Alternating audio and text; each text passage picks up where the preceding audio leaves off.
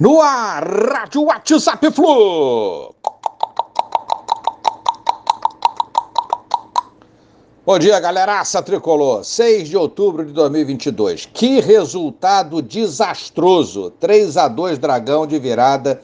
Não é fácil, não é mole, não. Do mesmo jeito que no passado recente aí o Flamengo virou nosso freguês, ocorre o mesmo ou até pior da gente em relação ao Atlético Goianiense. É brincadeira isso. Aí o time abre 1 a 0 no início do jogo, chega aos 2 a 0, vinha tendo uma atuação boa e para permitindo a reação aos poucos do Atlético Goianiense, logo cedo no jogo, ainda no primeiro tempo, com o adversário martelando a nossa defesa num jogo aéreo onde ganhava todas as disputas pelo alto.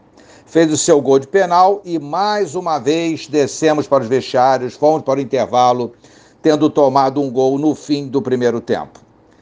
Deixando escapar a oportunidade de ter mais tranquilidade no intervalo, né, com resultado melhor, né? Mas não, tomamos o gol, 2 a 1 um. Sabíamos que o Atlético Goianiense viria com uma pressão infernal sobre o Fluminense. Os erros infantis, às vezes até absurdos, persistem na nossa defesa. Isso aí não tem como negar, o que facilitou a vida do Dragão. Poderíamos, em algumas poucas chances, ter fechado o jogo fazendo 3 a 1 mas não aconteceu. Um exemplo foi a cabeçada do Cano, que infelizmente foi para fora no segundo tempo. Simplesmente não conseguimos mais pontuar fora de casa. Está virando um fato isso daí. E isso é muito ruim.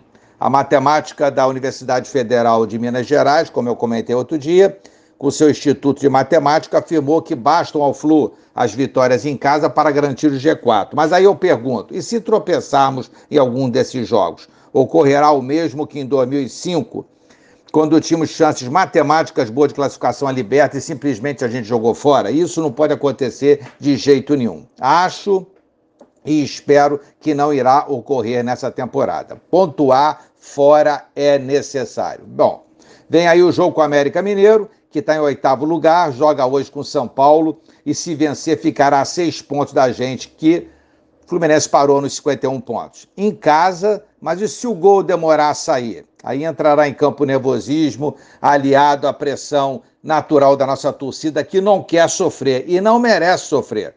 Espero que joguemos ao menos em casa bem e consigamos vencer esse jogo que se tornou importantíssimo nessa caminhada. Palmeiras campeão, ok. Aí vem a briga. Inter, 54 pontos, que empatou ontem com o Flamengo fora de casa.